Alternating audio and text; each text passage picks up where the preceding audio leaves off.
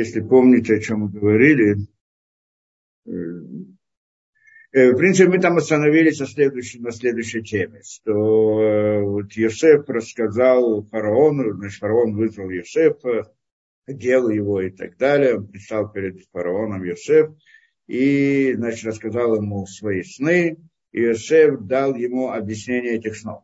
Да? То есть он ему сказал, семь лет будет голод, а потом семь лет будет, э, да, семь лет будет семь лет сытости.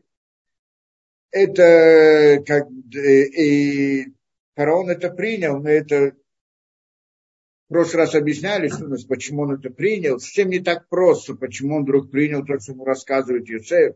Ну, во-первых, он ему сказал, что это пророк, э, сон пророческий.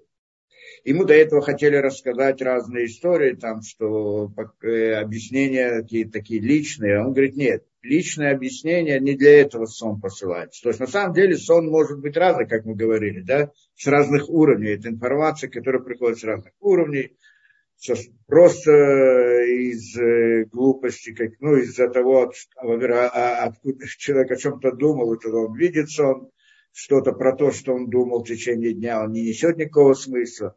Или там было со стороны щадим, то, что мы говорили, со стороны как-то уровень чертей, я знаю, с определенного уровня. Или э, там, э, как это, по-моему, со стороны Мазалот, вопрос, да, откуда там еще из нескольких мест может прийти. Это какая-то информация приходит, а может прийти из, э, да, и приходит там э, с уровня Шиди, может быть, с уровня Мазалот, то есть выше, я не буду сейчас ходить объяснять эти уровни, но там, э, там это зависит от того, как человек объясняет. Да, сон решается в рамках того, что человек объясняет. А есть сон, который приходит пророческий. Значит, пророческий он приходит от ангела, с уровня ангела то из мира Яцера, в принципе, мы не будем в это входить. Он приходит из, э, да, из, э, что это информация, которая передается Всевышнему человеку. И так обычно это, редко бывают такие сны, но там, где они бывают, бывают. Обычно это посылают важным людям, таким вот, праведным и прочее, для, для чего? Для того, чтобы показать правильный путь, что надо, что не надо, что истинно, что ложь и так далее. Но фараону это да, фараон, э, фараон, он не был такой праведник, почему приходит к нему такой сон, а мы так объяснили, потому что он царь. И царю может прийти информация, которая касается через сон пророческий, не потому что он праведник, а потому что он царь, и он э, управляет миром, управляет какой-то частью мира, и поэтому важно ему, и поэтому Всевышний хочет ему сообщить то-то и то-то, чтобы направить его туда и туда, как планирует Всевышний. Это как бы идея. Это. И, и это приходит говорить Йосефу. Это не сон просто так, что тебе пришли рассказать, семь дочерей у тебя будет, семь сыновей у тебя будет и так далее. Нет твои личные интересы. Это, с одной стороны, это, это то, что думал фараон, что это необычный сон. Поэтому не принимал другие объяснения. Но объяснение Иосифа он принял, потому что, во-первых, он видит действительно какой-то смысл, да, здесь смысл от э, создателя идет, смысл не смысл какой-то частный, а какой-то общий. Тогда понятно, почему именно к нему приходит этот сон. Но этого тоже недостаточно, почему он принял его. Ну ладно, а вдруг он там рассказал, рассказал, а как? И это мы сказали в прошлый раз, что он ввел различную информацию, неправильную, то есть он пришел и рассказал э, во сне, когда он рассказывал Йосефу сон, он рассказал не так, как он видел. Он специально вел ложную информацию. Мы привели один пример.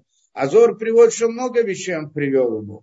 Что он приводит, привел ему по-другому, э, рассказал этот сон, и приходит, и, и, а Йосеф в ответе своем говорит, нет, не так это было потому что Иосиф понимает глубину сна, понимает уровни этого, этой информации, откуда она приходит, и он понимает, что то, что сообщается сверху, не может сказать так, должно быть по-другому. Это он видел. И поэтому он поправляет фараона и говорит, нет, ты не это видел, а ты другое видел. И вот смысл этого такой-то. А фараон это специально сделал, чтобы проверить, если действительно он знает, что он говорит или нет. И поэтому э, фараон очень, э, как это, получил огромное впечатление от э, Йосефа и принял, что это, что принял его это. Сразу же после этого принял то, что говорит Йосеф, да и, как мы знаем дальше, назначил его, и чтобы он там был правителем и так далее. Ну вот где-то так мы здесь вот разобрали, в прошлый раз мы остановились. Пойдем дальше. Приходит дальше и Иосиф, то есть до сих пор она рассказала ему, что говорит сон, а теперь он не останавливается на этом и хочет дать ему дальше то, как он должен себя вести. По всей видимости, это тоже заключается во сне, как объясняют разные комментаторы, что это тоже идея сна. Потому что как вдруг, то есть он сейчас начинает ему советовать, это мы посмотрим сейчас, да, начинает ему советовать, как вести дела. Э, все спрашивают, как может, приходит раб, он был рабом, приходит, начинает советовать фараону, как это. Ну ладно, он рассказал сон, то, что это, хорошо, но он приходит, начинает советовать ему разные вещи, что делать, что не делать, как правильно и так далее. Э, может быть, фараон сам знает, как что делать, да? Но как там объясняют, что в принципе он не дает совета, он объясняет смысл сна, что именно это то, что сон хочет ему сказать, как он себя должен вести тоже. Да, это мы сейчас посмотрим. И что он говорит? Первое, что он говорит, интересно. Э, да. Первое, что он говорит. Вата яре паро иш навон бахахам. А сейчас увидит фараон человека умного и мудрого, Ишхахам, и увидит, то есть найдет, почти это имеется в виду, да, Ире по, э, поищет, посмотрит, где есть человек Ишнавон Хахам, умный и мудрый, Вайшитеу Алерец Мицрам, и как бы Вайшитеу, то есть назначит его, поставит его над землей египетской, чтобы управлять этим. Сейчас посмотрим, что он там ему советует, как, как все это делать. Но ну, первое, то, что здесь все спрашивают. Что значит Ишна вон Мухахам? Ну, по-простому люди понимают, так мы это зачитаем, понимаем, что он как бы намекает на себя, да? Э, Йосеф намекает как бы на себя, нужно умного человека. Ну, а фараон же не глупый, он так вот он сказал, найди умного человека, вот я умный человек, естественно, не, не это. Надо понять здесь глубже эту идею. И вообще идея, что значит Тишнавон Бахахам. Здесь он говорит ему, в принципе, э, да, объясняет ему суть, что на самом деле и э, э, навон, навон это слово бина, от слова бина. Хахам это от слова хохма. То есть бина это как разум, а хохма это мудрость. Так он говорит, значит, ну, на, по-простому на русском, по-моему, так это объясняют. Э, да, бина это умный, да, а это значит хохма это мудрый, умный и мудрый. Что это такое? Что он ему говорит? Выбери себе умного и, и это. Первое, что ты должен сделать, найти умного и мудрого человека, который бы вот выполнит то, что он дальше ему приводит. Здесь Рамбан объясняет, например, да, Умар, э, ну все, в принципе, входят в эту тему, объясняются этим. Э, и он говорит так, что Амарду Шиттарех Лииш Навон Бахахам Шием Имуналя Арыц говорит так, он должен быть человеком умным, чтобы назначить его на земле, чтобы он управлял этим вот всем э, Египтом и так далее. В Евкет Кидим, и дальше, говорит, нас даст ему разных чиновников, чтобы он поставил разных чиновников и так далее. В Йомар Лошие Навон Бахахам. Что значит Навон Бахахам? Объясняет Рамбан. Шиидали Наэль Ам А э, Ам Эрец Мицраем, Балехем Лифия Тав Меду. То есть он должен вот в эти семь дней, э, семь лет сытости, семь лет сытости. Говорит он ему, вот не случайно пришли семь лет сытости. Потом будет семь лет голода. Что это значит?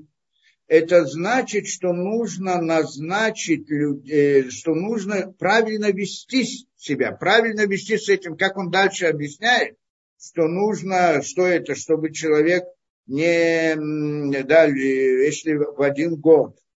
Ну, э, то есть в чем идея? Что поскольку есть 7, 7 э, лет сытости, а потом 7 лет голода, так эти 7 лет сытости приходят для того, чтобы возместить 7 лет голода. То есть еда, которую он получит в эти 7 лет сытости, надо сохранить на э, 7 лет голода. Потому что тогда не будет еды, и поэтому надо это каким-то образом сохранить. Чтобы это сохранить, нужны две вещи. Во-первых, надо правильно управлять этим делом. Что значит правильно управлять? Как здесь объясняют, урухаем, это. Приходит человек, у него вырос большой урожай в этом году. Так он э, все, он чувствует себя на вершине, да, у него много денег, я сейчас все могу тратить, могу делать все это. А если второй год, то вообще он уверен, что все тебе так всегда вечно будет у него, так и тогда третий год. И тогда он растранжирит все деньги, или не будет стараться очень на следующий год. Так что он сейчас работает это, получил много. Ему хватает то, что в этом году на следующий год. Так почему он должен еще работать, он будет это и прочее, прочее. Так это психология людей, природа людей. Приходит, он говорит, что человек должен, да, э, их надо поставить на место, то есть знать, что здесь то, что мы, вот эти все годы сытости, они не для этих лет предназначены, а для лет, которые будут голода. То есть э, часть какую-то этого урожая он использует в этом году, а остальное должен оставить на следующий год. Это, в принципе, идея, как он дальше объясняет, на, вот, на, на следующие 7 лет, чтобы э, было пропитание на 7 лет последующих. И поэтому для этого нужно их направить, управлять народом правильно да, сказать, то, как он дальше потом покажет, как надо вести себя, чтобы это, да. То есть эта идея, как это, управлять, направлять, это называет э, Рамбам, это называет Навом, умный. Шейда, как управлять землей египетской с этим хлебом, чтобы раздавать этот хлеб столько, сколько нужно, кому, а не тратить его, не да, не распоряжаться там не так, как надо, и то, что не нужно, и то, что больше продаст другие страны, что-то не продаст и так далее. То есть это управление, управлять, это, это навон, это умный, он говорит. Кроме, кроме этого должен быть хахам. Что значит хахам? Мудрый, что это такое? Чтобы знать, как, так Рамбан объясняет. Многие тоже это чуть по-разному кажут, но в том же стиле Хахам, мудрец, что это такое, что он должен знать, как осуществить эту, этот урожай, чтобы он не испортился. Потому что через 7 лет уже что останется от этого урожая? Да? Так он его сохранит, но он прогниет. Как это и произошло со всеми, все остальные, которые берегли хлеб, так у них это произошло. Только то, что Йосеф собрал, оно сохранилось. И что, как это, а что там надо знать, в чем там мудрость? Том, что он должен понимать каждый вид, мин, как он объясняет здесь, нужно эту, как это, этот урожай, когда он хранит, надо уметь его хранить. Что значит уметь хранить? Надо сохранять его вместе, ну, как его, перемешать его с теми э, материалом каким-то, с какими-то веществами, ну, скажем так, по-нашему, которые приводят к сохранению этого. То есть найти разные способы, как сохранить это. Это мудрость, так он говорит. Мудрость это вот это знать, как сохранить этот урожай, что он там, он действительно потом держал его там вместе с землей, еще как-то перемешивал еще что-то для того, чтобы сохранить вот этот урожай, чтобы он не, не испортился. Он называет это хох, хохмой мудростью, а то, что он как управлять землей и всеми делами и так далее, это называется умный навод. Немного странно в нашем понимании, потому что мы обычно что понимаем? Что такое мудрость? Мудрость – это знание извне, а бина – это идея разума, правильно? То есть это умная, это идея разума. На самом деле э, должны понять, да, что это значит. Мы это действительно, мы учили в Нефшахайм что когда мы говорим о э, мысли человека, в этой мысли, как у нас есть разум, да, мы говорим о мысли, мысли в разуме. Мысли человека есть две мысли всегда, если мы это. Одна, которая является внутри мысли, одна, которая снаружи мысли, если помним. Что значит внутри, что значит снаружи? Мысли, две мысли есть. Одна мысль, э, которая э, говорит нам о сути вещей, то есть, ну, скажем, в простом смысле, мысль, в которой я вижу цель. Я вижу то, что я хочу получить. Это одна мысль. А другая мысль, это как это достигнуть. в простом да, в простом понимании. Так мы это объясняли, правильно? Вот то есть мысль, э, да, что, что я хочу, я видение цели, конца, что я хочу, это одна мысль. А другая мысль, как это достигнуть. Это две разные мысли. Они как бы в одной мысли включены, но они две, две разные мысли. Я, э, то, как достигнуть, это как, как вот хороший инженер, хороший это, или планировщик, всякие, я не знаю. То есть, как выполнить какую-то роль, как, как вы, это то, сама по себе важная мысль, сложная мысль, непростая, может быть, очень высокая и так далее. Но это вопрос, как сделать, как осуществить. А есть вопрос, что осуществить. Это другая вещь. И вот в этом и, и, и, и эти, и вот если мы смотрим внутрь, то тогда мы говорим, что та мысль, которая говорит, как осуществить, называется внешней мыслью, то есть или как бы телом этой мысли, а э, цель, которую он видит, это как бы внутренняя мысль. Это относится к хохме, а это относится к бине. То есть это значит умный, мудрый, это мудрость, это видение цели, а умный это знать, как, как осуществить и так далее. Но на самом деле это тоже не совсем понятно. В конце концов, когда мы говорим о мудрости, мы говорим о нечто более высоком. А некоторые, ну, можем сказать, видение цели – это мудрость по-настоящему. Но мы еще говорили о чем? Э, да, о более высоких, что мудрость – та вещь, которую мы не можем постигнуть, хохма, которая находится выше нашего разума. Это мы сказали, есть еще один уровень этого понятия. Есть, э, как это, разум и мудрость, то есть э, оно есть в двух формах мы проявили. Вот это, то есть э, душа мысли и тело мысли есть две, два понятия, как минимум. Первое понятие, то, что мы сказали.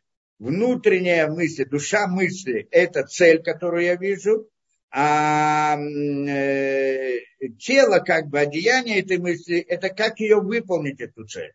Но то же самое может быть направлено по направлению вверх. То есть это направлено по направлению вниз, когда мы хотим что-то осуществить. Да, я хочу какую-то цель выполнить в этом мире. И здесь есть две мысли. Э, то есть одна мысль, которая разбивается на две мысли. Но тот же самый инструмент, то есть в разуме человека, он используется для постижения высшего знания. И там тоже есть две мысли.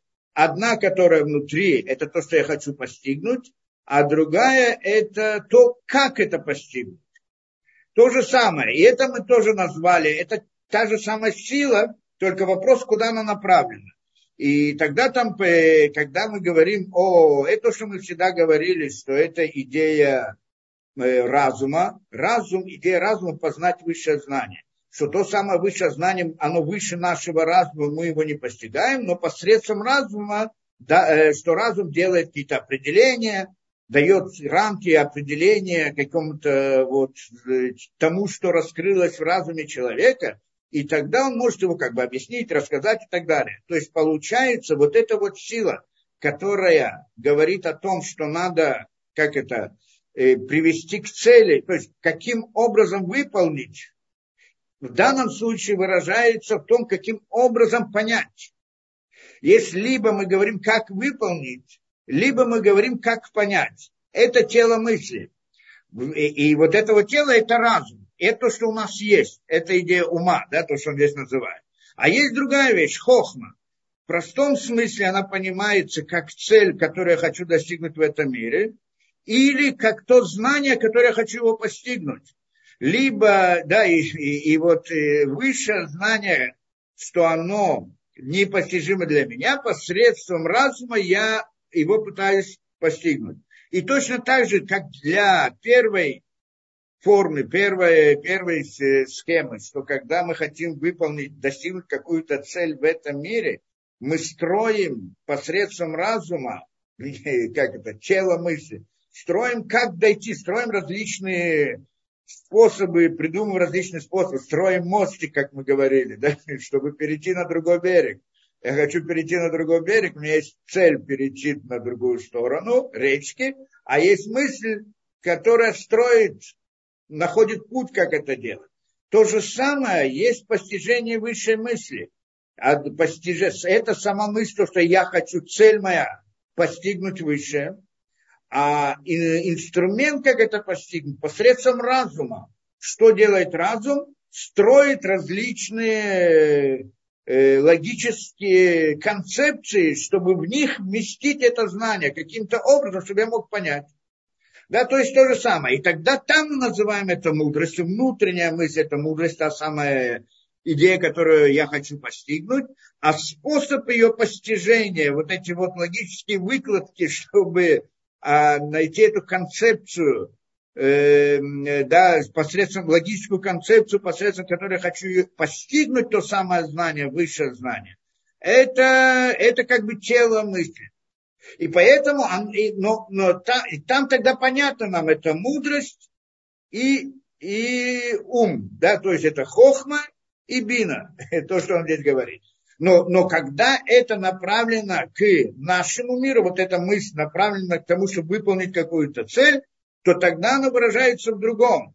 Внутренняя сторона мысли – это цель, которую я вижу, что я хочу получить, а внешняя сторона мысли – это как достигнуть его. Ясно, что здесь приходит Йосеф и хочет объяснить фараону, что он должен выбрать, взять умного и мудрого человека, но не в том смысле, чтобы постигнуть высшее, а в том смысле, чтобы выполнить, достигнуть ту цель, которую, а какую цель. И здесь он ему объясняет, какую цель он хочет, чтобы в конце концов, э, так как он объяснил фараону, не совсем до конца, он не все ему раскрыл, но то, что он ему объяснил, как бы идея того, что посредством вот этих семи дней, семи лет голода, э, сытости и семи лет голода, он сможет распространить власть Египта на весь мир. И это он ему дает здесь это. Поэтому фараон это, загорелся эта идея. То есть цель и способ, как это, как это сделать. Значит, надо, во-первых, видеть цель, как это, да, то есть нужно быть, это идея мудрости. И это то, что он говорит, что такое мудрость, это, а, да, идея мудрости, а с другой стороны, путь, как это сделать. Но здесь он приходит еще раз, входит как бы на, на уровень ниже спускается, объясняет, что мудрость, вот то особое знание, которое это, оно есть на разных уровнях. То, что мы объяснили, это в уровне разума, уровне выше разума, э, постижения и так далее. Но есть мудрость также в мире природы. Когда я знаю, да, есть материалы какие-то в природе, уметь, да, и и я знаю внутреннюю структуру материалов, и как они работают, и как они, и как ими пользуются, в каком-то смысле тоже можно назвать мудростью. Я как бы постигаю знания, то есть я смотрю на природу и не знаю, что там есть внутри, а потом работаю в рамках вот логики и так далее, и начинаю постигать внутреннюю структуру мира природы. Это так, так построено, так построено, это я могу делать так, это я могу сделать так – Поэтому он говорит ему в данном случае, что вот эта вот идея э, знать, как сохранить этот урожай, чтобы он не испортился, это сторона мудрости, то есть сторона знания природы, то есть идея мудрости на уровне телесного. Да? То есть мы всегда говорим о мудрости, которая выше разума, а здесь он говорит о мудрости, которая в природе, потому что фараону не хочет рассказывать то, что находится там высоко, а он хочет рассказать здесь. И поэтому это то, что он ему объясняет. Но, но на самом деле, а фараон-то он э, был умный, он понимает, что чтобы быть умным и мудрым на уровне природы, надо обладать этим качеством. Тот, кто может на уровне природы, у него есть способности, он может также постигнуть на духовном уровне. Поэтому это понятие, это понятие мудрости и да, знания, э, как это, твуна и хохма, то, что он здесь объясняет. Правильно? Э, а все только спрашивают, почему же написано так? Почему же написано так? Что Навон Хахам, умный и мудрый. То есть сначала Бина, а потом Хохма. По сути, должно было быть наоборот. Потому что хохма, она первичная, она более высокая, а бина это слез. Надо было начать с более высокой, а потом к низкой. Ну, так как все объясняют, говорят, что, ну, по-разному, но идея как бы общая, то, что Рамбан приводит, что это было более важно, бина в данном случае. То есть умный, в том смысле, это, это первое, что он должен был побеспокоиться. Почему? Прежде всего, надо уметь собрать это, управлять государством так, чтобы сохранить, чтобы это не разбазарить. А потом уже вопрос, как это сохранить. Поэтому хохма найдет позже после мудрости, после бины, да? Потому что хохма, мудрость, это говорит, уметь знать природу, чтобы сохранить ее на 7 лет. А бина – это идея управлять так, чтобы собрать все как надо и не растранжирить и так далее. Это управление как да? Э, да. Но, но, но мне кажется, вот как мы объяснили, так, так, тоже можно понять, что поскольку он ему говорит про мудрость, не говорит мудрость выше, он говорит о мудрости этого мира телесно, что он говорит ему, о том, как уметь сохранить, как знать природу, как знать это как-то, мудрость науки типа. Это мудрость низкого порядка, поэтому, поэтому она находится как бы во втором. Наоборот, наверное, управление, да, узнать, правильно управлять миром, народом, Наверное, это выше, чем знать науку. Так, может быть, нет, но можно об этом поспорить. Что здесь больше? Это мы всегда говорим, что есть внутренняя мысль и внешняя мысль. Как мы говорили, иногда внутренняя мысль, она меньше по уровню, чем внешняя мысль. Потому что внешняя мысль – это уметь создать что-то, уметь что-то придумать и так далее. Иной раз это тяжелее, чем просто видеть цель. Иной раз, а, и, а может быть по-другому, что видение цели – это идея мудрости, потому что тот, кто видит вперед, тот кто видит и так далее. Можно смотреть с разных точек зрения. Мы, значит, это, на этом э, пойдем дальше. В Ясе Паро, И значит, дальше он ему советует. Значит, поставить его над всеми этим. Но на самом деле он здесь ему не намекнул на себя. Не, намекнул, может быть. Но не, этого недостаточно. Так что умный и мудрый. Что значит умный и мудрый? Он угадал сон, хорошо, смог рассказать сон. Но то, что он может управлять, то, что он знает природу мира, это совсем не обязательно. Может быть, люди были там более умные, способные, знали, как управлять с одной стороны, и природу, это как сохранить с другой стороны. Видимо, сохранить урожай только пример, потому что там еще много разных вещей он должен был знать из мудрости природы для того, чтобы вот достигнуть ту цель, которую он предлагает. Во всяком случае, здесь не обязательно, что фараон его выберет. Но мы это посмотрим дальше, почему же он все-таки его выбрал. Э, да, Ясе Паро, и дальше он ему советует следующее. И что он должен делать? Во-первых, назначить этого важного человека, который бы направлял всем этим. Дальше, в Ясе Паро бы Кедим, и сделает фараон и назначит чиновников, кидим, чиновники, управляющие и так далее – Алярс над землей, то есть над землей египетской, химеш терец Мицраем. И что такое химеш, как здесь говорит Зерез, ну, тоже несколько объяснений на это дело. Химеш по-простому, как здесь объясняют, то есть, что они должны вот привести эту, эту политику в действие, то есть идти это Лизарес, как это, чтобы они ускорили действие. Ну, не имеется в виду ускорить, а имеется в виду, чтобы они старались привести именно к этому, чтобы не разбазарить все это добро, а направить это в правильное русло. И это нужно назначить людей, чтобы это делали, чтобы были правители, которые это делают над каждым. Значит, должен быть один главный, который бы давал бы всю идею, вот, цель и смысл и так далее. И те, которые бы могли это выполнять на местах. Значит так, вы химеши башевашный башевашный осол. Семь лет сытости. Есть другое объяснение здесь, что такое химеш. Химеш это от слова хамеш. Химеш одно слово это как вооружить, да, так мы вроде говорили. Хамеш сегодня мы используем слово как э, снарядить. О, снарядить это одно из это, смысла объясняется. Дать, э, дать инструменты, да это. Есть другой смысл химеш от слова хамеш, пят. Пятая часть. Что значит пятая часть? Хумыш, так мы потом шмот, книги шмот это видим. Да, да. Что за пятая часть? Здесь он посоветовал очень интересную вещь, Йосеф. Он говорит так, что так обычно, э, ну, там же были крестьяне, они, как они жили? Э, Нил дает воду, а они, значит, выращивают хлеб. Это то, что они ели, в общем-то, да, хлеб, там, овощи, знаешь, что. И животных они не ели. И вот, э, да, то, что там коровы ему показывали во сне, это имелось для того, чтобы пахать. А колосья для того, чтобы растить. Поэтому он, это из сна там как бы две вещи.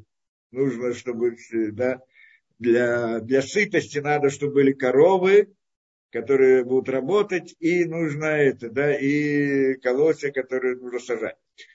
Так он, э, э, так обычно, значит, эти были крестьяне, и у них было, у каждого была земля, и они были, подчинялись фараону, и каждый платил налог, налог 10%. 10% это массер, 10% от дохода, так э, они, каждый из, из египтян платил каждый из крестьян платил этому фараону. Приходит и говорит Йосеф, сейчас, что он сказано во сне? Что эти съедят этих так, что, как это, что голодные коровы съедят сытых коров так, что и, и останутся голодными, останутся тощими. То есть они их съедят, и, и мы не, не видим никакой разницы. Получается, что они как бы, они съедят э, сытых, толстых останутся тощими. То есть, что сытость 7 лет, она даже не будет заметна в, в голодные годы. Ну, если это да, не сохранить. То есть надо много, надо много сохранять для того, чтобы вот, э, чтобы сохраниться, чтобы уберечься во времена голода. Поэтому, говорит, если обычно ты собираешь налог 10%, то сейчас будет собирать 20%. Это хумыш, пятая часть. Вехемеши говорит ему больше. Теперь ты должен собрать, поскольку ты должен беспокоиться потом, как кормить это в 7 голодных лет. Какой еще смысл в этом, мы еще потом посмотрим. И говорит дальше, и что? Это, во-первых, то, что он должен делать. Да, значит, назначить этих, чтобы они собирали как налог больше, собирали, во-первых, требовали от народа, чтобы они не базарили, не разбазаривали все это и не, и не успокаивали, что вот если у меня достаточно и так далее, а заставляли их работать и напоминать им, что еще есть 7 лет голода. Это первое, то, что должны были делать.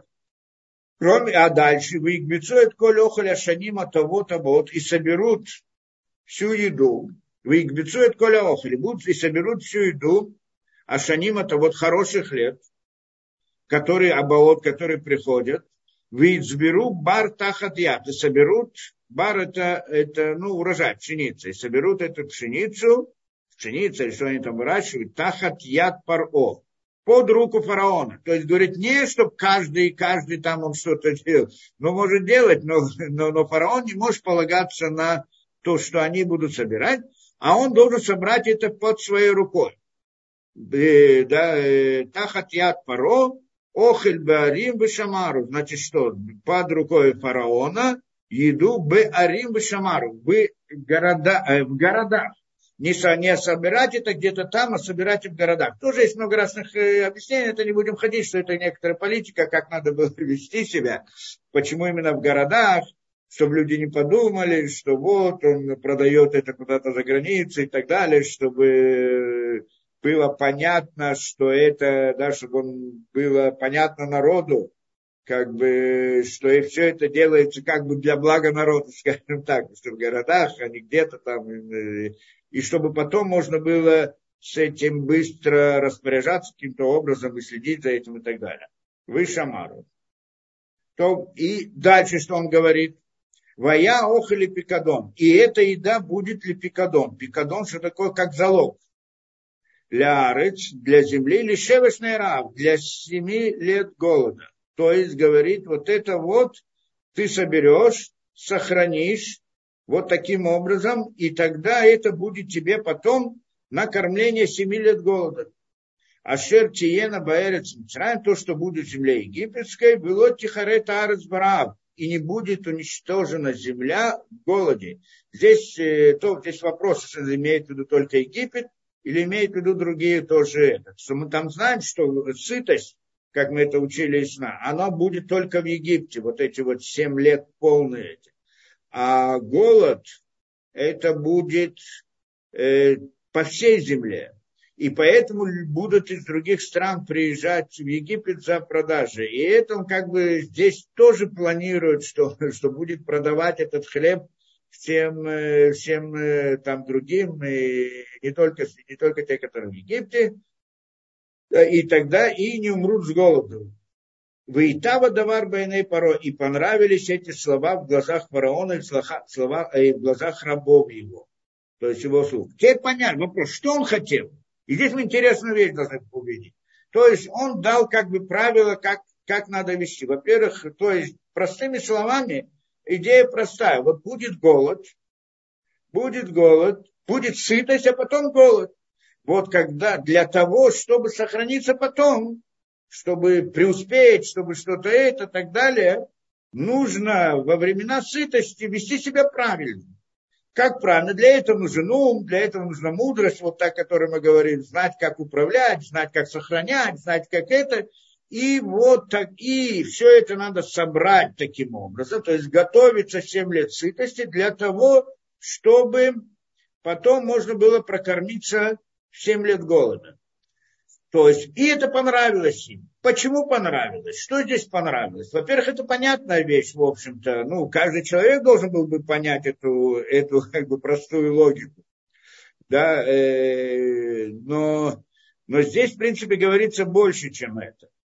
Что на самом деле он приходит и говорит так, что... И это то, что он планировал, в принципе, и так оно выглядит здесь что он говорит, что э, почему, он как бы приходит и объясняет сейчас фараону интересную идею. Почему, э, чтобы так себя вести, почему так себя вести, почему именно так? Понятно, потому что будет годы голода, сытости, а потом годы голода. Э, ну, а куда мы это знаем? Из-за сна. Два сна, которые приняли. Теперь вопрос, сон посылает Всевышний. Зачем Всевышний послал ему эту информацию? Может быть, э, показал бы ему во сне, что будет только 7 лет сытости. И что тогда? А, э, ну, есть 7 лет сытости, как мы говорим, вот будет 7 лет, будет большой урожай. А что после этого? А что это? Мог бы не сообщить, но он сообщает, что потом 7 лет голода. Что он хочет сказать? Ну, по-простому мы можем подумать так что приводит Всевышний и предупреждает его. Вот сейчас будет 7 лет сытости, а потом 7 лет голода, поэтому надо подготовиться. Такой способ как бы предупредить. Но с другой стороны, 7 лет сытости это Всевышний посылает, и 7 лет голода тоже Всевышний посылает. Так зачем ему? Так если как бы Всевышний предупреждает фараона, что может быть, предупреждает фараона, что что? что может произойти то-то, то-то. Ну, я понимаю, если бы какой-то предсказатель предсказывал, это ладно, да, ну вот, будет землетрясение, так надо как-то там э, сохраняться, кто там это сделать и так далее.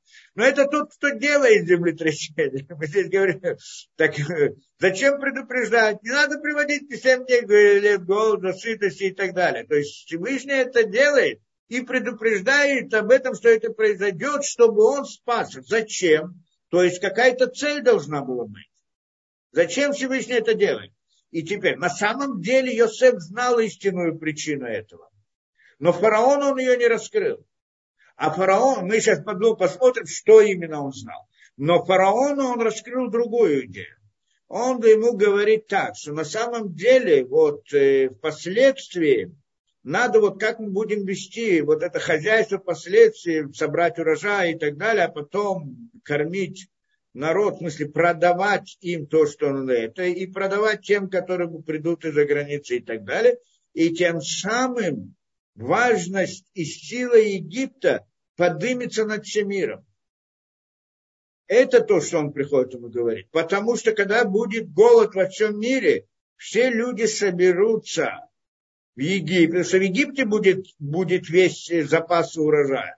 И таким образом он соберет все добро мира вокруг, тот мир, который там, не, не принципиально. Да? Это, это, это мир был, который был там, это там был мир. Да? Ну, не знаю, если индейцы были в Америке, отдельная тема, как они туда попали. А вот это, а вот то, та цивилизация, которая там, это те, которые вокруг, и они придут в Египет. И тогда, чтобы купить, а когда э, купить этот, э, а когда это время голода, это очень, это очень дорого. И тогда получит 7 лет голода. Насколько дорог, дорога должна быть вот эта еда. И тогда получится, что он соберется всего мира, весь, все богатство в Египет. В принципе, эту идею он ему показывает. Кроме того, он сделал более, чем это он потом сделал всех египтян, он сделал рабами фараона. Это мы дальше увидим, что он сделал. Не только, он поработил также весь Египет, всех, до этого они были крестьяне как бы в каком-то смысле самостоятельно, как что крепостное право, потом они стали это, ну, в принципе, тоже было крепостное право, но, но как-то по-другому, э, да, что потом он их полностью, как это, да, сделал рабами фараона. Э, а, а, но здесь он как бы говорит идею, что все богатство всего мира соберется к тебе, и важно всего будет, и Египет будет самой сильной, самой важной страной. Так оно и было в конце концов. И это то, что понравилось им. То есть приходит пора, он говорит, нет, Всевышний не просто так посылает мне сытость и голод, посылает мне и голод, так получилось, а потом предупреждает, чтобы я как-то смог жить, продержаться. Не, не так оно. Он это специально посылает и сообщает мне, чтобы посредством этого я смог поднять свою страну на величину, там, да, захватить весь мир. И это мне хочет сейчас сообщить Всевышний. Так понял фараон. И вот, э, и, и по, и, по всей видимости, так это Йосеф ему представил. Как Йосеф представил? Видимо, это то, что он может понять. Но на самом деле, основную идею Йосеф не рассказал. Почему это так? Потому что Йосеф действительно знал это, и действительно это то, что он планировал. Но не для этой цели, чтобы фараон, что это, да, ну, как фараон думал. А цель этого сна и цель замысла Всевышнего всем другом. И он, в принципе, это приводит. Где у нас это приводит? Эм, да, и Назор приводит. Эм,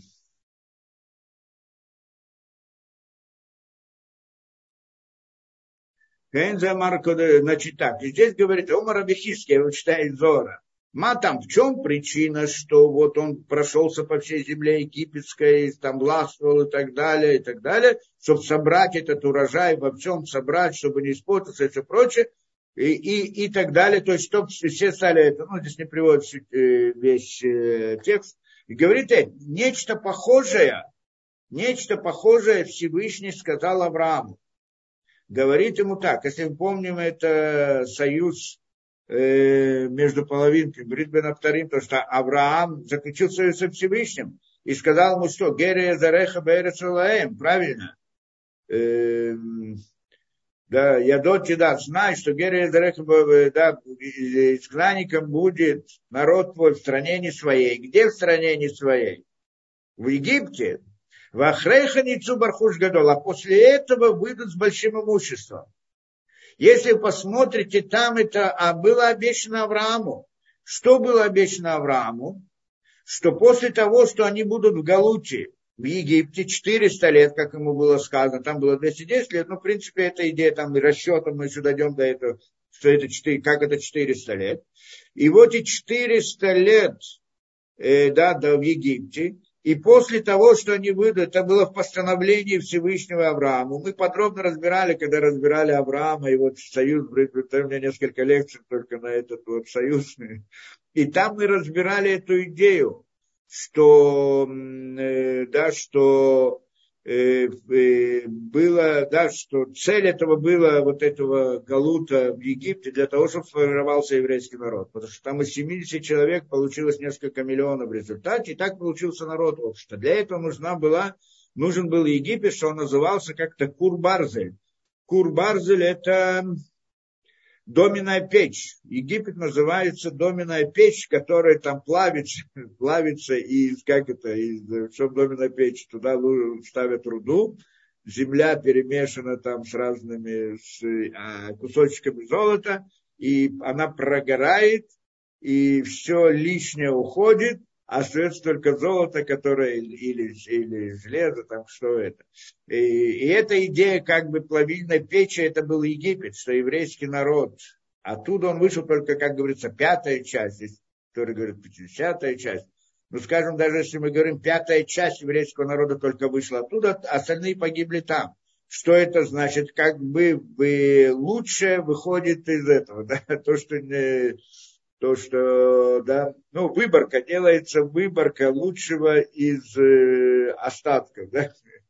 То, во всяком случае, и, и там было сказано, кроме всего этого, что после того, что они пройдут весь этот процесс Египта, формирования еврейского народа, они выйдут оттуда, уже будут народом, получат Тору. Но как они выйдут? В Яйцу Бархуш Гадола будут с большим имуществом. То, что обещал Всевышний. Выйдут с большим имуществом, пойдут и пойдут, э, как мы там знаем, да, сколько там они получили при выходе из Египта, сколько имущества, много это, как они получили и так далее. И Шибая Йосеф Мицраема, и теперь, и когда, говорит Зордач, и когда пришел Йосеф в Египет, Лонимца Баркуш Гадол, он не нашел в нем большое имущество. Когда он там оказался, увидел, нет там большое имущество. Гильгеля Кадош Баруху Гильгулим. И тогда Всевышний делал Гильгулим. Что же Гильгулим? Делал различные вот эти вот события, закручивал все эти события таким образом. Выявир Абли Улям и привел голод в этот мир. Выколя Улям и вил Кесар Завли Мисраем. И весь мир принес золото и серебро в Египет. Вынитмале Коля Арец Колерец Мисраем. И заполнился, заполнилась вся земля египетская золото, серебром и золотом. И стали богатыми. Это идея, то, что произошло. То есть, э, когда Йосеф туда пришел, не было там много богатства. Тогда вот эти все семь лет сытости, а потом семь лет голода, было для того, чтобы заполнить все это богатством. В принципе, частично Йосеф это и сказал фараону, но не сказал истинную цель. Фараону понравилось, чтобы были богатыми и так далее. Но он не сказал ему конечную цель. Почему это Всевышний сделал? Потому что да, Ниткан Рхуш Гадол Бахоля Шиур и Вет И после того, что Всевышний сделал там большое имущество, и вет Яков Лемицраем. Тогда он привел Якова в Египет, что потом и братья Яков, Яков уже пришли в Египет, а потом будем учить это в следующей главе, да, э, что пришел в Египет, что там было уже огромное богатство. Бора Бишвиле ну так это он здесь объясняет. То есть получается, что замысел по-настоящему всего этого э, сытости и голода было для того, что в конечном случае, в конечном результате еврейский народ вышел из Египта уже как народ и с большим имуществом. Зачем нужно большое имущество? Другая тема. Зачем евреям нужно было большое имущество? это отдельная тема. Ну, как-нибудь разберем, это сильно посмотрим. Интересная тема. Почему надо было это? Они шли там в облаках славы и так далее. Ну, во-первых, нужно было имущество, чтобы строить храм. Мешкан. Мешкан, ну, он строил, он огромное, это, да, мешкан это огромное, э, как это, огромные затраты, там много золота, серебра, всего прочего и так далее. И само по себе имущество необходимо еврею. Почему имущество необходимо еврею? Да, как это, это заключалось во всем еще, когда Ицкак давал благословление, благословление, то, что он давал, хотел дать Исаву, но дал Якову, имелось в виду тоже имущество. Почему имущество? Да, это он планировал, Ицхак не хотел давать это благословение Якову, хотел давать Исаву, потому что он думал, что Исав будет тоже частью еврейского народа, Исав будет работать и обеспечивать Якова, так он думал. А Римка ему приходит, говорит, нет, так не пойдет. Если у Исава будут все деньги, то Яков умрет с голоду. Он ему не будет, он ему не будет ничего давать. А, так что поэтому он благословил, он благословил Якова, и в результате до сегодняшнего времени, и поэтому до сегодняшнего времени еврейский народ, он существует за счет этого благословления. да, ну, там еще несколько благословений Беляма есть, но не будем сейчас входить в это дело. Во всяком случае, вот это вот благословление, которое это, да, это то, что, это то, что мы говорим, почему, то, что сегодня приходят люди и говорят, подожди, почему это, как это, евреи очень преуспевают, у них много денег в мире, они все захватывают, захватывают, ну неважно, но все деньги в их руках, так приходят и говорят. Не знаю, насколько правильно, все или не все, но достаточно. Почему достаточно? Откуда это приходит? Как это? А, видимо, они очень умные. Я не знаю, это большой вопрос. Конечно, есть среди людей, бизнесменов и так далее, люди умные тоже, но совсем не обязательно. То есть есть люди умные, у них нет денег совсем. Есть люди не очень умные, и у них есть достаточно денег. Поэтому прийти и сказать, свалить это дело на вот особые способности и так далее – Э, вопрос, есть евреи, конечно, способны, в чем-то способны, в чем-то не способны, не все далеко не все способны, и далеко не все, которые богаты, не те, которые способны, и так далее, и так далее. Все не так просто. Но на самом деле, а суть успеха – это благословление. Это понятно, да? Это благословение. И придет кто-то, скажет, зачем, э, что, зачем еврею это благословление, зачем ему нужно имущество, он человек духовный. Тору пусть учит, деньги нужны, что ли. А Всевышний создал этот мир для того, чтобы был кто-то и услужил Всевышнему, правильно? Для этого был создан мир. Чтобы существовать в этом мире, что такое мир сам по себе, природы? Это само по себе идея имущества, нет? Да? Ну, тот, кто владеет какими-то землей, это имущество. Тот, кто владеет фабриками, это имущество. Тот, кто владеет страной, это еще больше имущество. Тот, кто владеет всей землей, это самое большое имущество. Не? Всей вселенной. Вся природа в руках его. Это самое большое имущество. Приходит Всевышний, посылает, создает этот мир. Прежде всего, это идея имущества. Нет? А потом посылает туда евреев, чтобы они могли служить Всевышнему.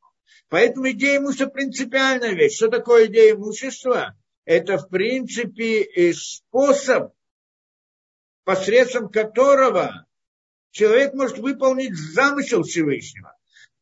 Всевышний послал еврея для того, чтобы он выполнил замысел его в этом мире. И для этого посылает ему имущество. Во-первых, имущество – это инструмент, чтобы это сделать то если не будет имущества, то он не может учить Тору, не может выполнять заповеди, не может ничего, он должен идти работать каторжным трудом.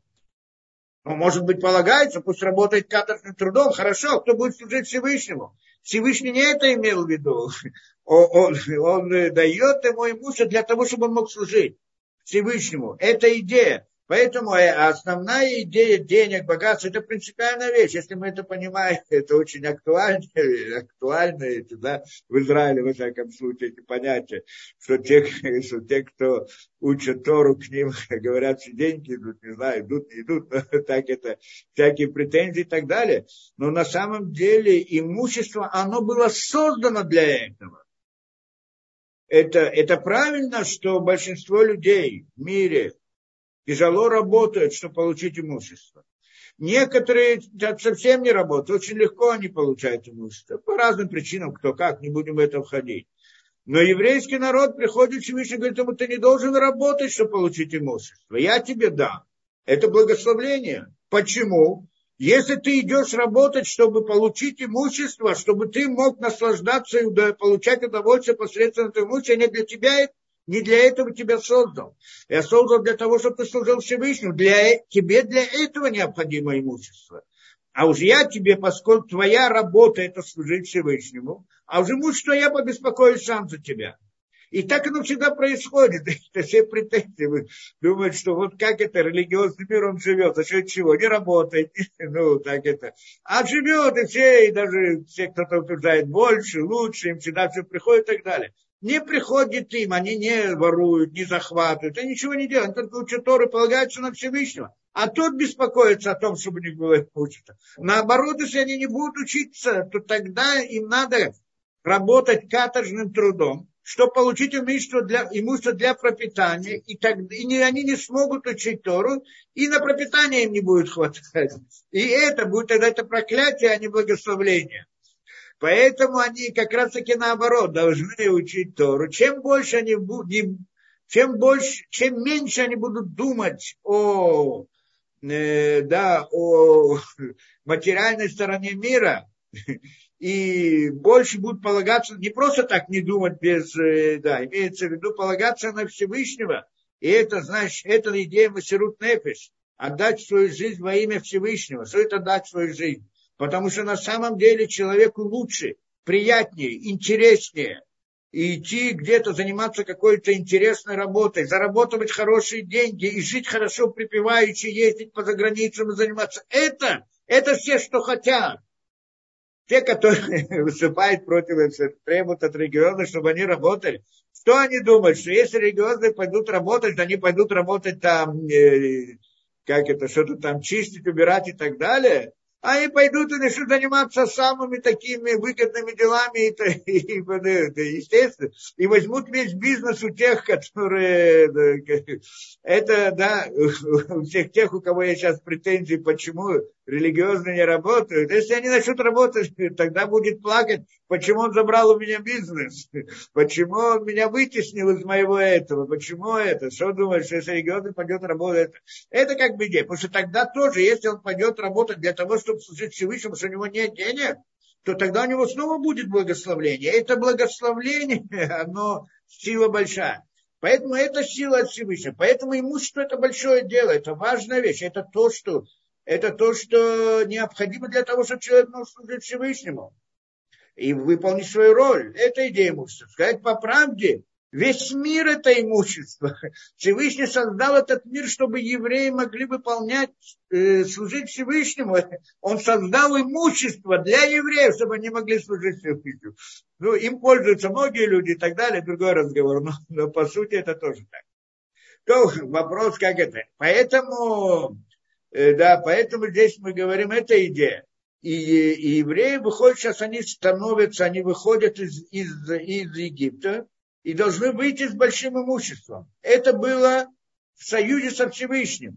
Не просто так, может быть, сказал, они, я веду их в Египет, потом они выйдут, ну, хорошо, а деньги я потом поговорю, мы договоримся о деньгах. Нет, он обещает в самом союзе, выйдут они с большим имуществом. Зачем это надо говорить об имуществе? Так важно имущество? Конечно, важно. Поэтому, поскольку это основная вещь, я хочу, чтобы вы служили Всевышнему. Они сразу ему скажут, а как мы будем тебе служить, если у нас денег нет? А он скажет, выйдите с большим имуществом. да, и это. И приходит говорить нам сейчас интересную вещь здесь, что вся эта история с этими 7 лет голода, 7 лет сытости, 7 лет голода было только для того, чтобы притянуть все имущество мира, все деньги и так далее в Египет. Чтобы они все были там сосредоточены, для того, чтобы потом, когда еврейский народ выйдет оттуда, он сможет это, это имущество, он получит. А не для того, чтобы фараону было богатство и так далее.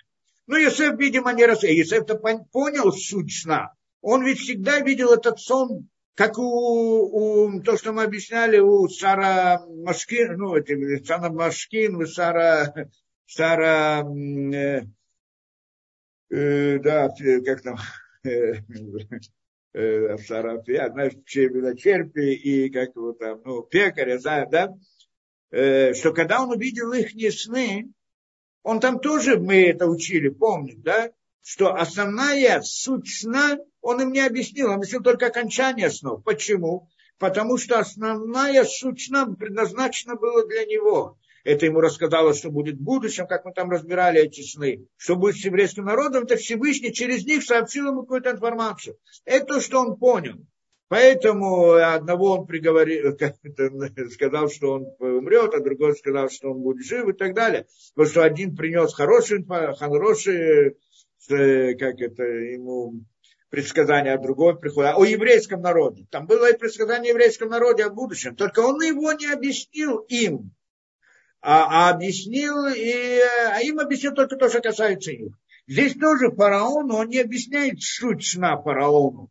Потому что суть сна именно в этом. И это он понял сразу. Что он пришел в этот мир. Он же понял, он же видел сам сны, что он будет царем, что он будет это. Поэтому ему сразу стало понятно что когда фараон его вызвал, поставил ей сны и так далее, ему понятно, ему не надо было даже говорить, выбери самого умного, умного и так далее. Ему понятно было вначале, что фараон возьмет именно его. Почему? Не потому, что он такой умный и так далее, а потому, что это замысел Всевышнего. Это ему было понятно. Мы посмотрим, почему действительно фараон выбрал. Но, в общем-то, ему было понятно. Поэтому ему не надо было, ему не надо было намекать фараону, уговаривать его, чтобы выбрал его. А то, что он ему сказал, надо брать умного и мудрого, он сказал правильно в рамках той роли, которую он должен выполнять. И, и, и то, что он ему раскрыл, раскрыл только то, что в результате вот этих семи, семи, семи, лет Египет станет огромной и богатой страной. Это, что он ему сказал. И это, что касается фараона. И фараону это понравилось, он это понял, это согласился, он это принял, что действительно эта информация заложена там. Только суть этого он ему не сообщил, что все это, в конце концов, для того, чтобы еврейский народ потом впоследствии вышел из Египта с большим имуществом, то, что вы говорите, с большим имуществом. Хорошо.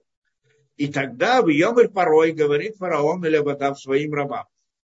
А немца Казаиша Шерохала Кимбо найдем ли мы этого такого человека, найдем ли, где мы найдем, ну, не дословно, как бы так, да, где мы найдем такого человека, Ашерох Элоким Бо, что в нем Рох Элоким. Здесь одну вещь мы это, значит, э, понимаем, что он говорит, э, во-первых, э,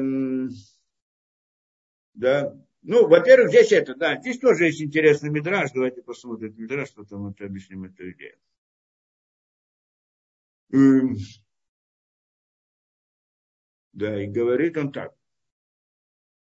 Эм, о, Киван Шебекеш пароли Амлихо, это Мидраша Гадол есть такой. Киван Шебекеш пароли Амлихо, Амду Аллах Коль Амлуха. Поскольку э, фараон он хотел его, как это, назначить, э, Киван Шебекеш по роли Амлихо хотел его назначить, Амду Аллах Коль Доли Амлуха. Стояли над ним все вот, все э, там, вся элита, вся элита поднялась на порог. Говорит, Амрула, Эви там лихалена, что ты, раба назначишь над нами? Амарла им Паро, говорит им фараон. Бен Хурин, он свободный человек. Бен Гдолиму, он важный человек, он сын больших людей. Это не раб, он большой человек. Масу, что они сделали? Амдувы китвуло шивим питким. Они взяли и написали ему 70, 70 записок башевим лашом на 70 языках. И бросили перед ним, перед Йосефом. Ваянатель, он брал каждый из этих листков, Выкура и читал его. И не только это, а что он мог также говорить другим языком, который никто не знал. Язык, какой язык? Это Лошона Кода, святой язык.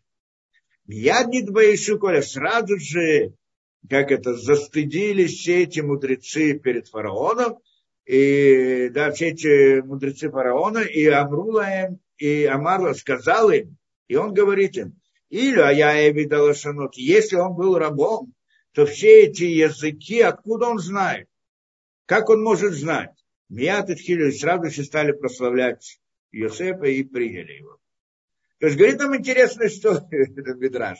Что получается? Здесь нет, здесь интересно сама по себе как бы эмоциональная история, но с другой стороны логика вещей тоже мы хотим понять. По-простому, что он нам говорит? Э, да, 70 70, э, да, говорит им, он же раб. Они приходят к нему с претензией, как ты нам ставишь, ты хочешь поставить, то есть он решил поставить его над всеми, да, и то, что он говорит, это он говорит своим этим, воемар вода, говорит он своим рабам. Найдем ли мы такого человека, Шейшруахалакимбо, что есть в нем дух Бога? Я, может быть, сначала скажу это, потом объясню здесь. Что значит Рохала Кимбо? Ведь он должен был найти умного и мудрого. Умного и мудрого. Если он должен был найти умного и мудрого, что такое умный, который может управлять, как объяснил Рамбан? Что такое мудрый? Тот, который знает мудрость природы, мудрость этого, сохранять это. Может быть, есть кто-то другой? Приходит и говорит он, нет, это правильно, что я могу найти, может быть, можем найти кого-то умного, и который разбирается, но не в этом дело. Он пришел и рассказал мне сон. Что значит рассказал мне сон? Он не просто рассказал мне сон и объяснил, он мне рассказал то, что я ему не рассказал во сне. Я ему, и потом, кроме этого, эти министры, которые бы, э, министр, который ему рассказал тоже, что там тоже, они видели, каждый из них видел сон и разрешение сна второго. Пришел Йосеф и разрешил им так, как тот видел, как второй видел в этом разрешении. То есть, да, то есть приходит, говорит, эта вещь, что это такое? Это Рох и Луким. Это то, что он говорит. Теперь, правильно, что есть хахам и навом. И, да, но, но, но если мы, да, но Йосеф отличается от всех, что у него есть Рох и Луким. Что это такое? Это знание, которое выше понятия Хахама Навон. Понятно, да? Выше умного и мудрого. Где мы найдем такого человека, у которого есть Рох и Луким, что он видит намного больше, намного выше, намного глубже? Это намного больше, чем Хахам э, умный и да, мудрый. То, что Ясеп объяснил ему умный и мудрый, который должен был быть там, это имелось в виду, ну, который может управлять, может, то есть который, то, что, качество, которое необходимо для того, чтобы правильно там вести, вести как надо. Приходит фараон, говорит, мне не интересно, есть ли у тебя или нет у тебя ума и мудрости, но поскольку у тебя есть рух и лаким, это намного больше, чем ум и мудрость. И явно, кого мы поставим, именно тебя, потому что это намного больше. Это была причина, почему он его поставил над собой. Ну, не над собой, над, над Египтом. Не потому, что был он умный и мудрый, он был больше, чем умный и мудрый. И поэтому он его поставил. Теперь, и это то, что он хотел его назначить. Теперь он приходит к своим рабам и говорит, вот, давайте назначим его то и есть у нас еще кто такой, у которого был Рох и Луким, не просто умный и мудрый. Вы говорите, найдем умного и мудрого, который знает, способный, может быть, найдем.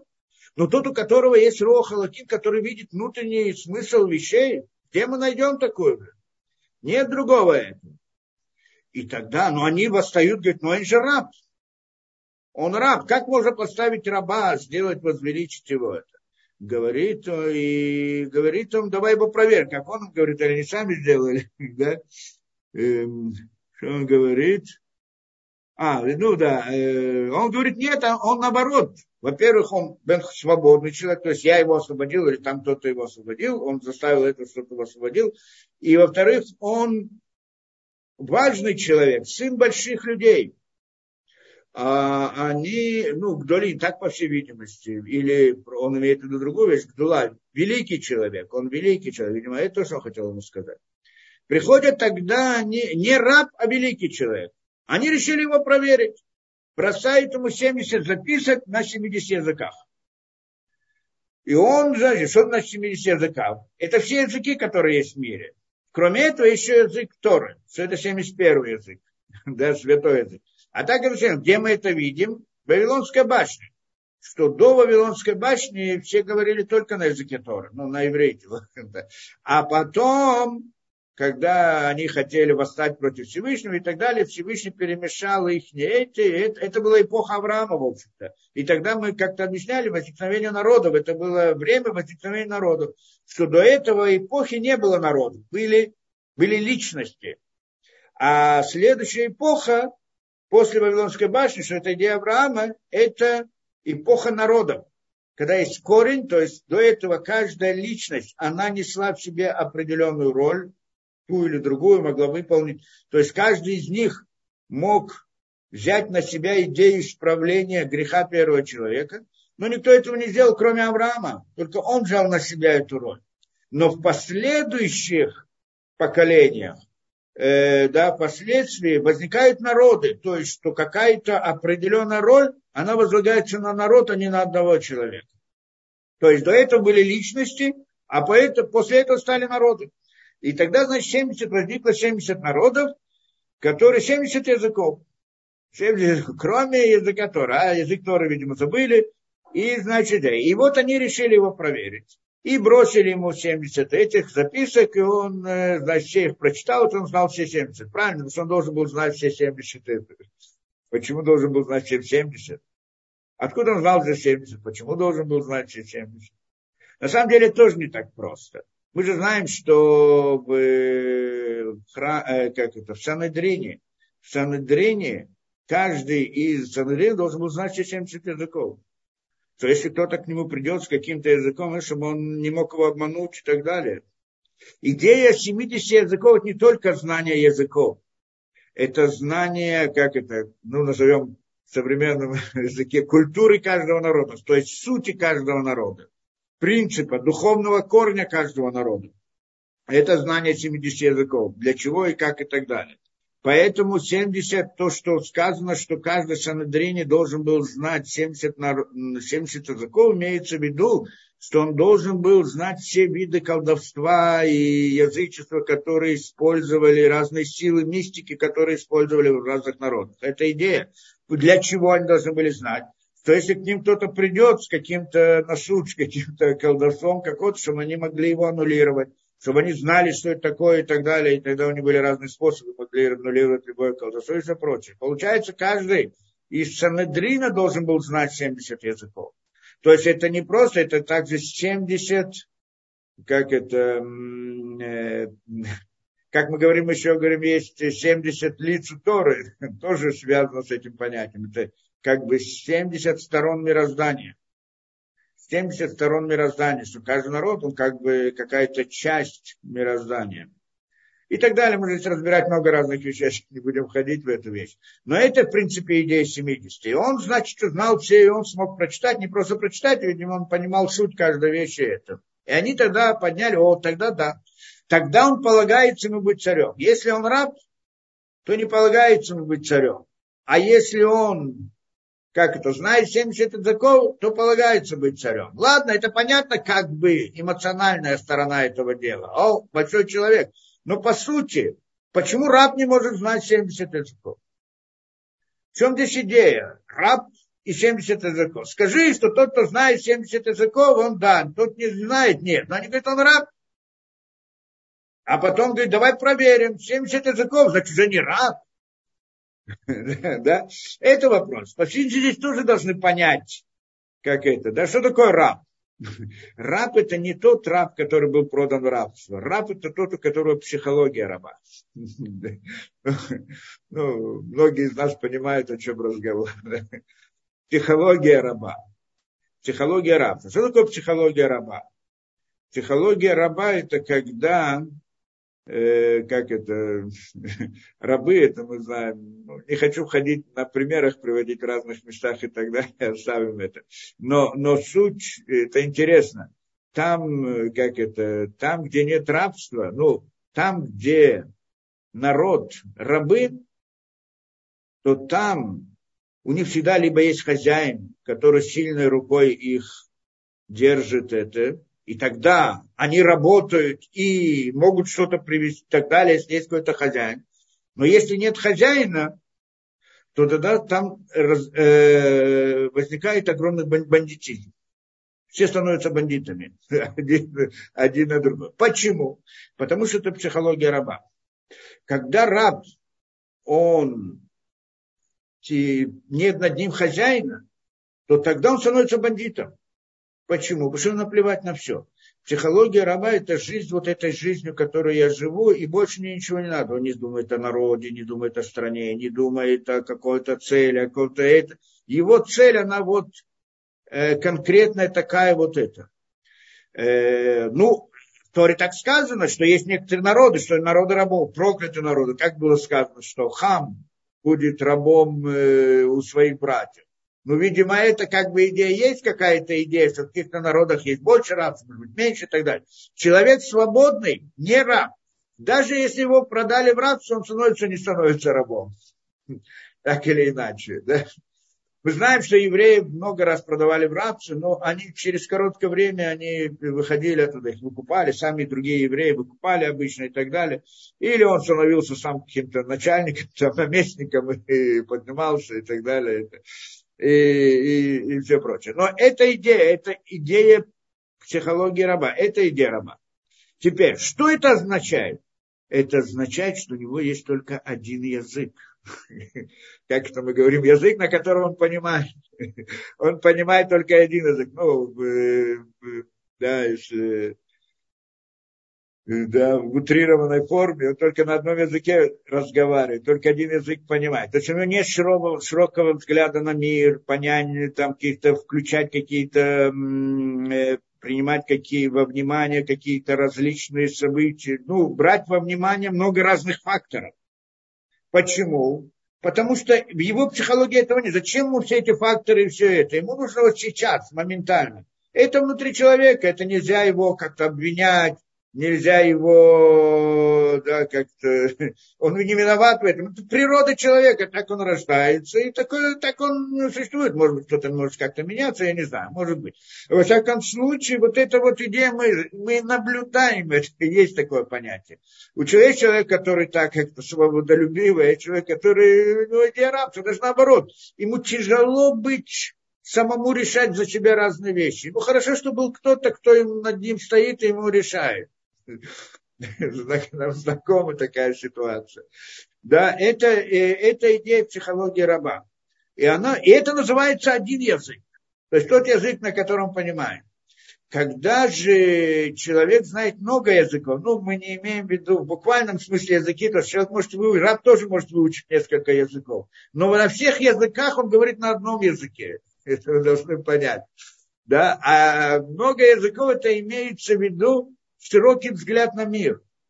Чтобы быть царем, не человек не, э, раб не может быть царем. Почему? Потому что у него взгляд, он один взгляд, язык один язык. А для того, чтобы быть царем, он должен видеть много сторон, самых разных, должен видеть мир с, рам, с разных точек зрения, самых, самых разных. И это имеется в виду, что они дали ему 70 языков. Почему 70, а не 50? Потому что, чтобы быть царем, надо э, э, в максимальной мере, надо быть лучшим в этом, надо быть знающим все.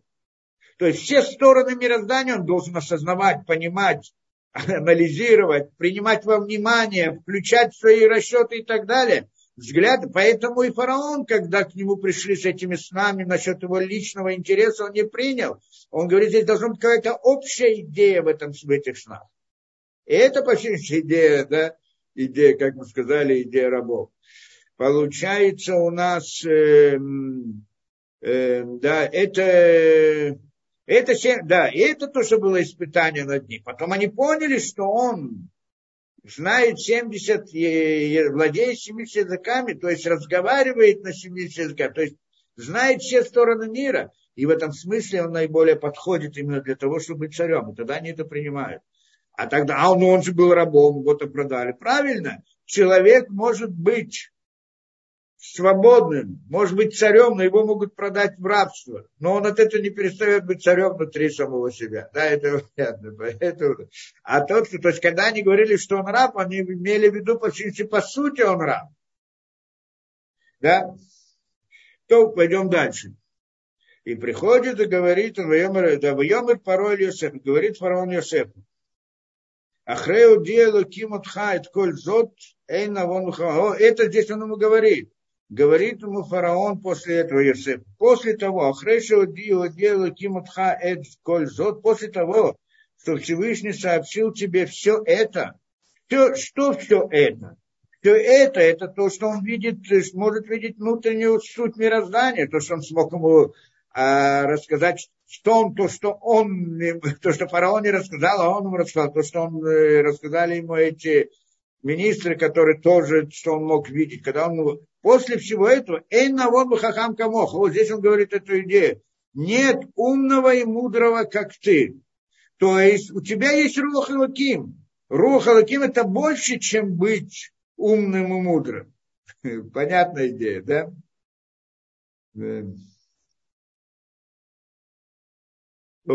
И во всяком случае, да. Эм, а Тати Альбити, он тогда начинает его назначать. Ты будешь над Альтати Альбити, Альпиха и Шакулямни и так далее. Здесь, и здесь приходит нам, э, да, э, э, приходит это, Мальбин здесь объясняет нам интересную вещь, что он приходит, как бы сейчас хочет его назначить. Но когда назначают, берут человека из самого низа и назначить его в самый верх, то обычно обычно так не делают, что берут раба, значит, самого низа и назначают самый верх. Потому что он до его сначала поднимает чуть выше, потом поднимает еще выше, поднимает еще выше. Как бы есть некоторые этапы, которые, чтобы человек мог привыкнуть и войти, чтобы пойти. Ну, понятно, это, это идея. Говорит он здесь, что здесь тоже заложена идея вот этих вот этапов. Да. Да. И здесь заложена идея этапа. Какие это тоже, так, так Мальбин здесь объясняет, и, и поэтому он говорит ему три раза воема. Три раза и сказал фараон Йосепу.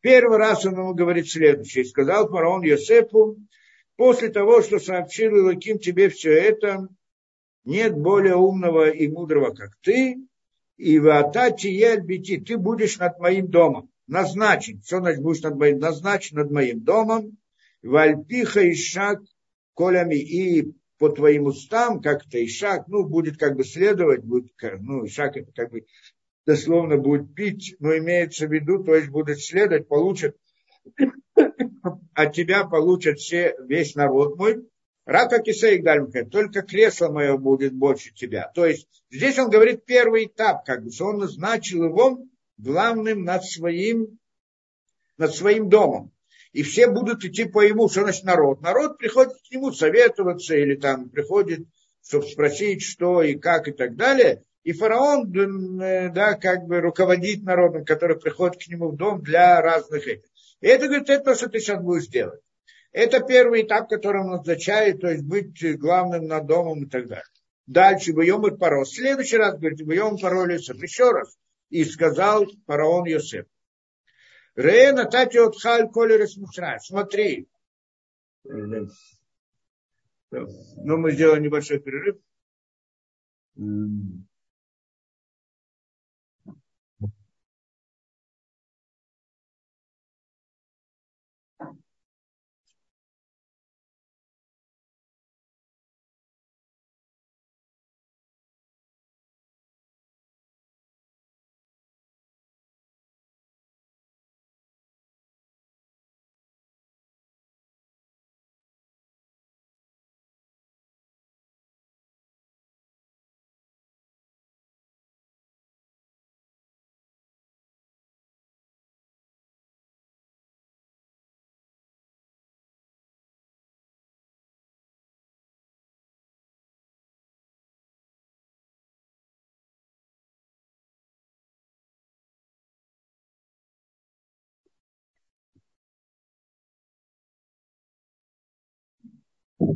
Так.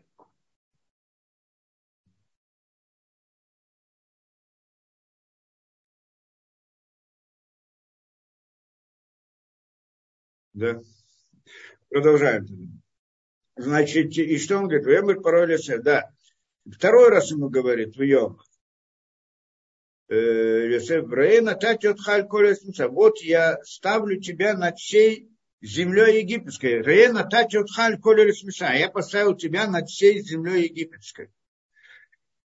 Весар порой табато, значит, это уже другое продвижение. Сейчас над землей. То был над домом, и те, которые приходят к нему в дом, а сейчас над всей землей египетской, Весар порой табато, и снял он свое как-то кольцо, мяльядо, с руки своей, Ветену та альяд Йосеф и дает ее на руку Йосефа, да, э, значит, что, дает ему э, табат, как это табат, кольцо. Что за кольцо? Ну, кольцо это печать. То есть дает ему, теперь он назначает, и он делает различные вещи.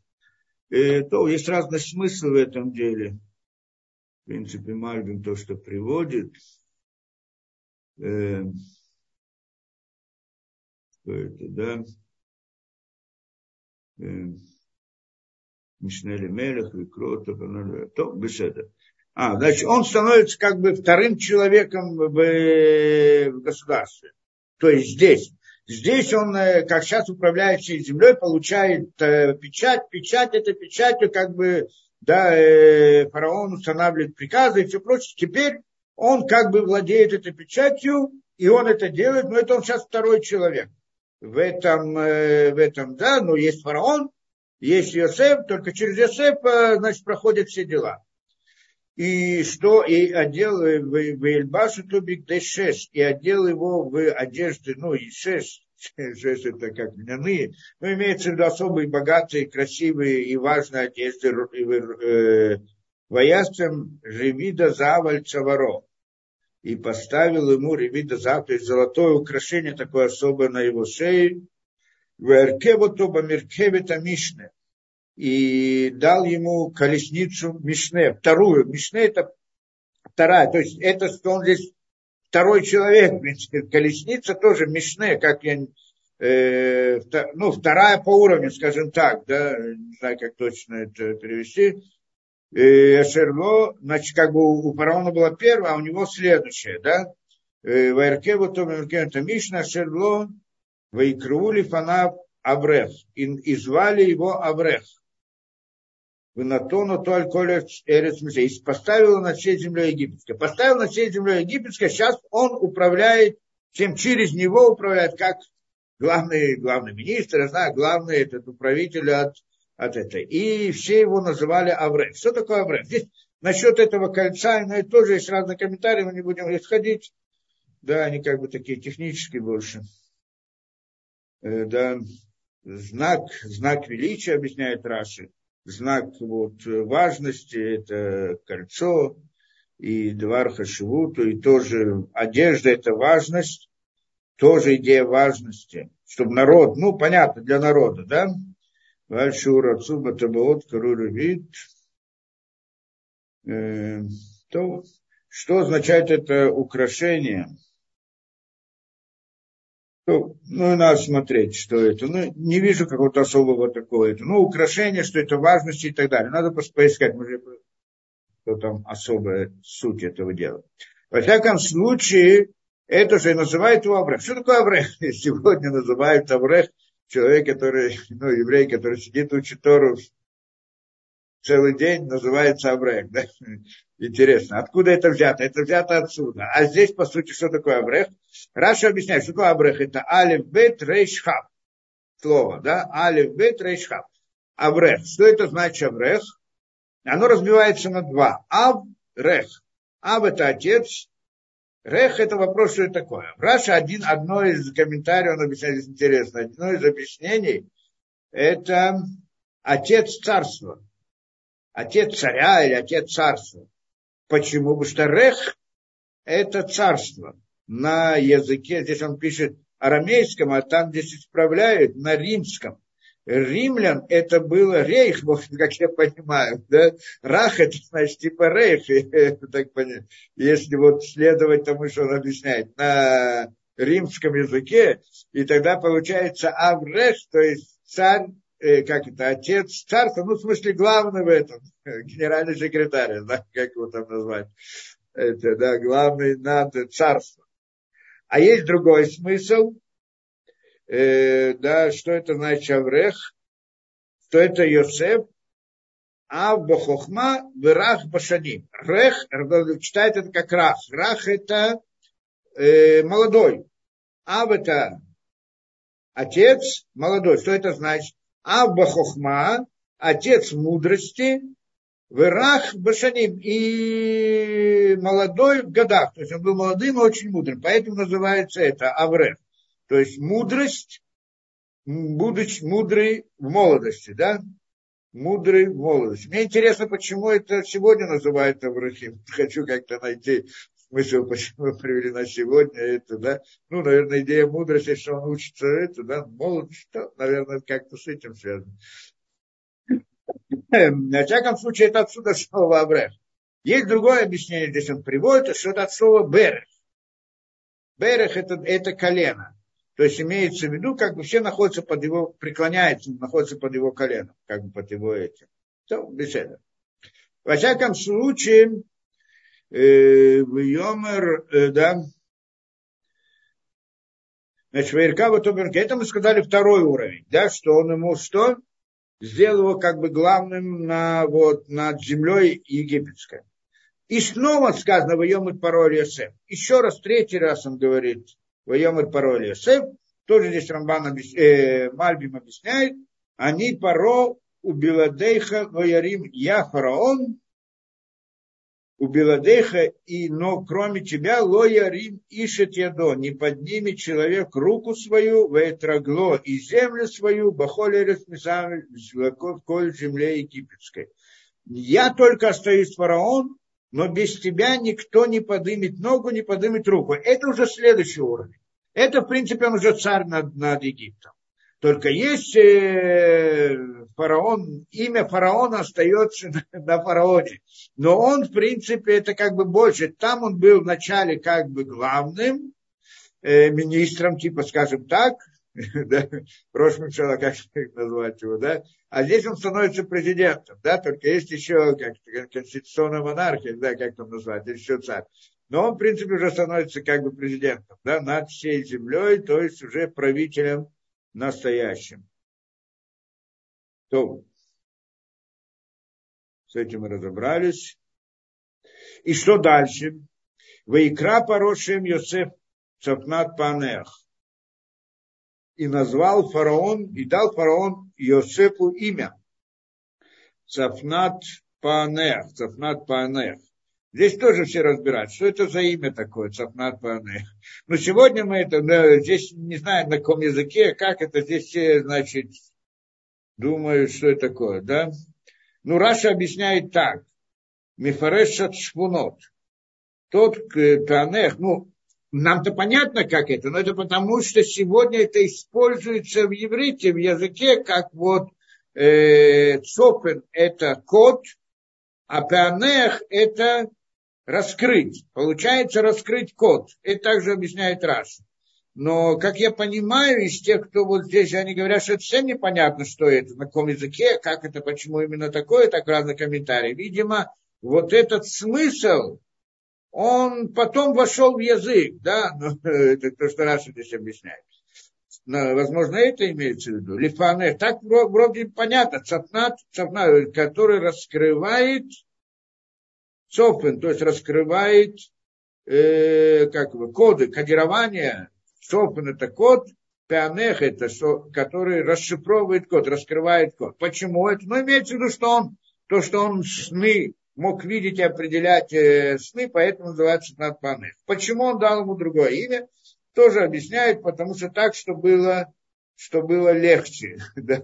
что было легче, ну, как это, так принято обычно, так же было на выходной что когда взял э, Даниэль, дал ему тоже свое имя персидское и так далее, чтобы это было легче, понятнее, ну, как в каждом народе, трудно произносить там, да, или трудно иметь какое-то другое имя, и дает царство, обычно дает имя, соответствующее языку там. Теперь тогда, если это язык египетский, то тогда надо знать, что это за язык, какой смысл. Это здесь разные мнения по этому поводу.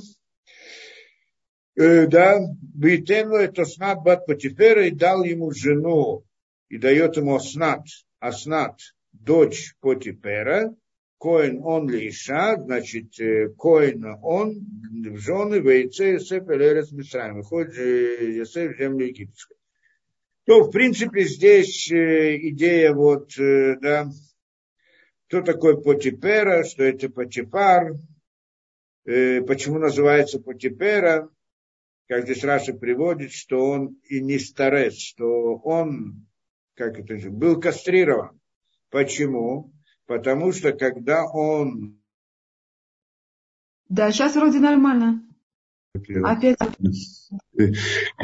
Да-да это, здесь есть важная история, кто была дочь вот этого э, Путифара, что вот жена Путифара хотела, мы в прошлый раз разбирали, она хотела соблазнить Йосефа. Одна из причин, потому что она видела, что как в своем каком-то этом, да, знании, что из нее, что да, из нее выйдет, как бы у нее будет какая-то связь с Йосефом. Только она не видела, не знала либо от нее, либо от ее дочери. И вот приходит, и сейчас все это как бы они возвращаются, и получается, что вот она, значит, как бы ее дочь, она та, которая выходит замуж за Йосефа. И здесь большой вопрос, кто она, как она, как может быть, это египтяне. Как мог Йосеф жениться на египтянке, как это, да? И здесь много интересных все, просто у нас не хватит времени это разбирать. Мы уже оставим это на следующее, это, а это довольно интересно, откуда, кто она такая, вот снат, снат это. Ну, в следующий раз мы уже, надеюсь, разберем. Да? Все, да? Так что на сегодня пока это достаточно.